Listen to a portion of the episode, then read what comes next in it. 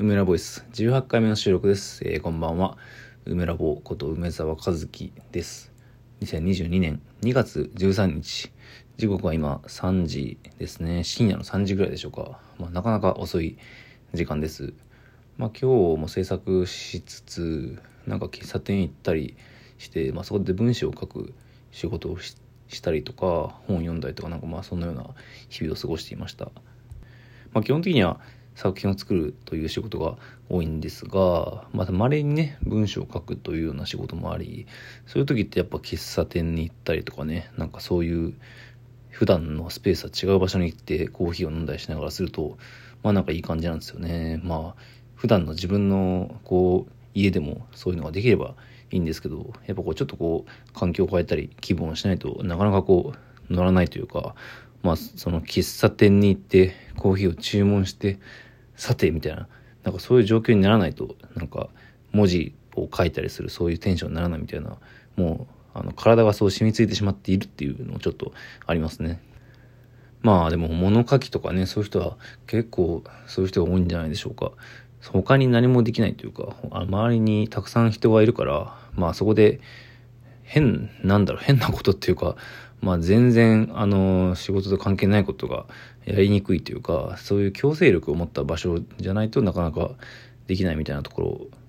ろが、まあ、あるので、カフェで、カフェじゃないと、とか喫茶店とかじゃないと仕事ができないという人結構いるんじゃないかなと思います。で、まあそれが終わって、今日はね、あの、その、まあ、このラジオトークでよくよく名前が出てくる黒崎倉庫と黒荘と、なんか、連絡が来て、で、LINE 通話をしながら、普通に、あの、ジャンタマという麻雀アプリで麻雀を、なんか、まあ、日々のね、こう、近況報告やら、雑談やら兼ねてというか、まあ、普通に集まって、なんか、だらだら話すみたいなことをしたい欲望がね、なんかまざ、すごい多くて、昨日も、昨日もやったし、昨日だっけな、一昨日だっけな、まあなんかそういう流れがあって、遅くなってしまいましたね。で、黒荘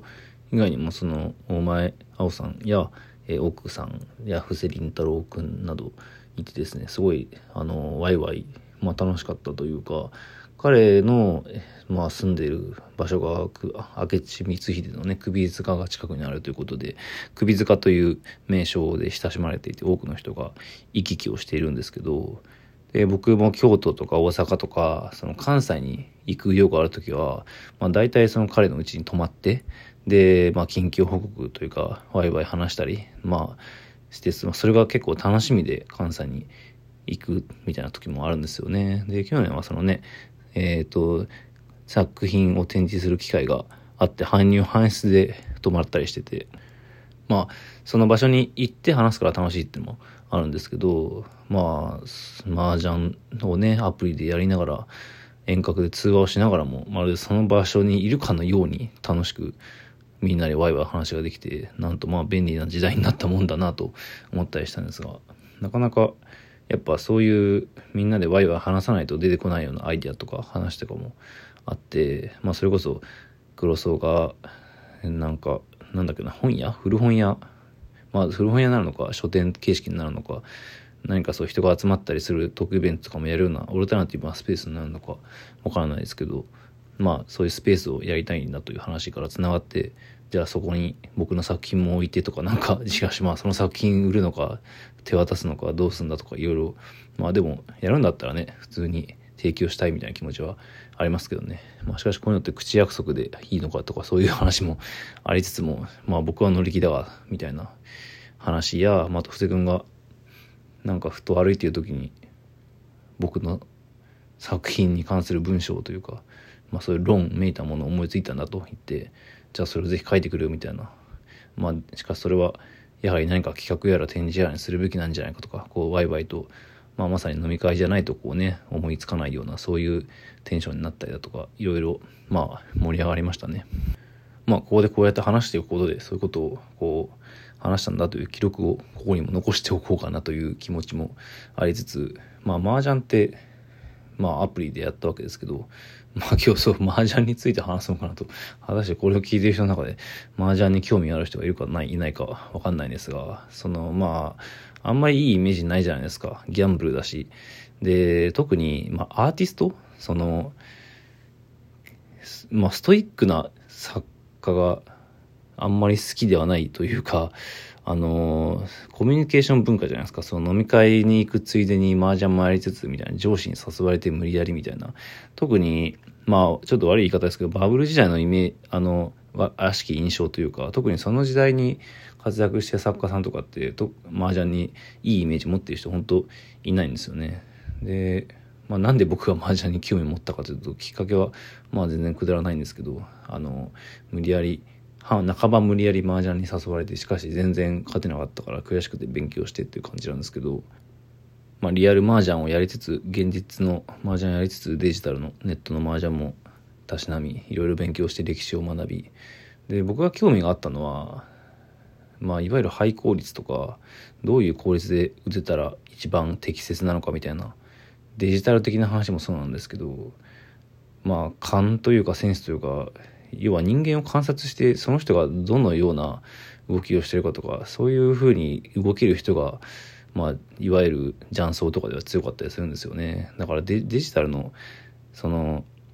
まあ完全な0と1のまあ理論的なことってそのルールだけ考えたらそうなんですけどやっぱ対人なので基本的には相手の観察が重要なんですよね。まあ、しかしそういった、まあ、デジタルとかアナログとかすっ飛ばして明らかに本当にこうすごいというかなんか確率を超えた何かみたいななんか通常に生きてて普通に作品とか作ってたらたどり着けないような論理の向こう側にいるみたいな強い人がやはりこの世には存在していてなんかそれって何なんだろうということに純粋に興味があったんですよね。まあなので一時期はすごい無限に無限というか、まあ結構頑張って雀荘に行ったりしてたんですけど、まあしかし、あんまり、うん、今のところ、ものすごく上手い人には全然勝てないっていう感じですね。なんか明らかな壁を感じましたね。で、まあ、その写真をやっていたりとか映像をやっていたりとか、そういう時と挫折に比べたら、非常に、なんというか、まあ、くだらないように見える挫折なんですが、まあ、麻雀においても僕は結構挫折がありましたね。完全に趣味の世界なんですけど、ネットマージャンにおいてもまランクがあるわけですよ。その、まあ、対戦でいうとレートとかね、そういう強さを示す数字があって、それが、まあ、初心者がこう、毛に、初心者に毛が生えてるのはある一定の上みたいなところ、ギリギリ、まあ、ちょい上かなぐらいまでいけるんですけど、もっと上の本当にプロとか、そういう人たちがこう、接戦しているような領域のレベルまではなかなかいけないわけですよね。ジャン玉にしろ、天あの天宝にしろ。で、それで自分が何が足りないのかって分かっていて、まあなんか純粋なこう廃効率だけじゃなく捨て牌読みを含んだ押し引きのこととか、まあ、そういうレベルのことが自分はなくてそれはつまり同時に考えられることの限界量というかその考えてることを身体化してあのもう考えないでもできるようになるみたいなことができた先にあるものがあるんですよね。でそれは結構、まあ、本当にバカにできないというかあの、まあ、話してる時とかもそうですけど理論的に分かっていることを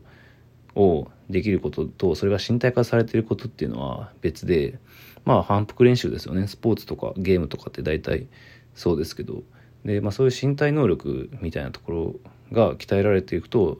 まあ麻雀に限らず将棋ですとかそういう頭脳的な知的なゲームにおける戦いっていうのはあのすごく成長していくんですよね。でまあそれ以上っていうのはなかなか難しいというか、まあ、それで壁を感じたりしていました。まあそんな麻雀の話を聞いてもっていう感じに思う人も多くいると思うんですが、えー、まあちょっともうちょっと話を広げてみるとあアートというか作品を作ることってまあ一応年齢があんまり再現がないというか、まあ、それこそ北斎とかね結構なおじいちゃんになるまで素晴らしい作品を作ったりしてましたし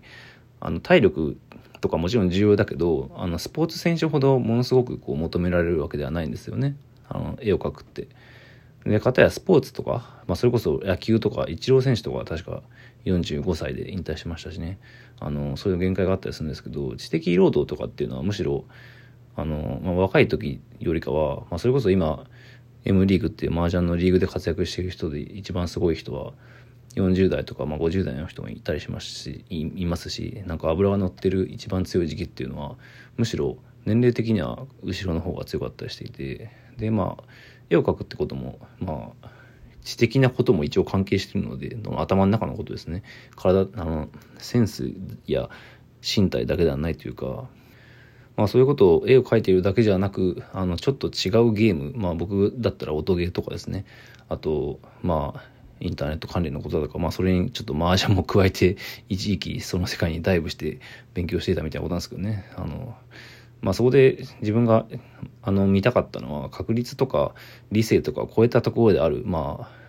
まあ、なんだ、神感みたいなところなのかな。なんか、ものすごいところで、圧倒的な確率を超えて積もれるとか、わかんないけど、まあでも、圧倒的に見せるスター性がある人とかってやっぱ、いたりするんですよね、その世界で、選手としては。で、まあだから今盛り上がってるゲームとかの世界の e スポーツとかに近いですかね。そういう、あの、ルールの中で一応やってるから、あの、理論的な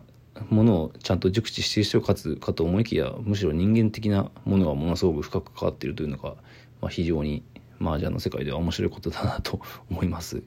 まあ本当に麻雀についてちょっと話してしまいましたが、さすがにこじつけ見た歌詞もちょっと多かったかなみたいな気がしますね。まあ、でもこういう若干ふざけ、まあ、ふざけたというわけではないけど、麻雀について本当に真剣にね、10分以上話すなんて、それこそだらだらだらこう飲み会とか、なんか友達とかと話す時ぐらいしかないし、まあしかもそれは 大体相手は明けで聞いてるんじゃないかなみたいな気もするんですが、とはいえ、意外と自分が生活の中で、趣味の中で、まあそのアプリケーションの中で多く時間を使っていたりして、真剣に考えていたりする部分だったりするので、まあその人一つも一応残してみようかなと思いました。あジャンタマでね、みんなでダラダラ話しながら、あの、時間が今日は収録が遅くなってしまったというのもあり、はい。という感じで、こんこういう回もあっていいのかな？どうなんだろう？まあでも、うん。皆さんも興味があったら、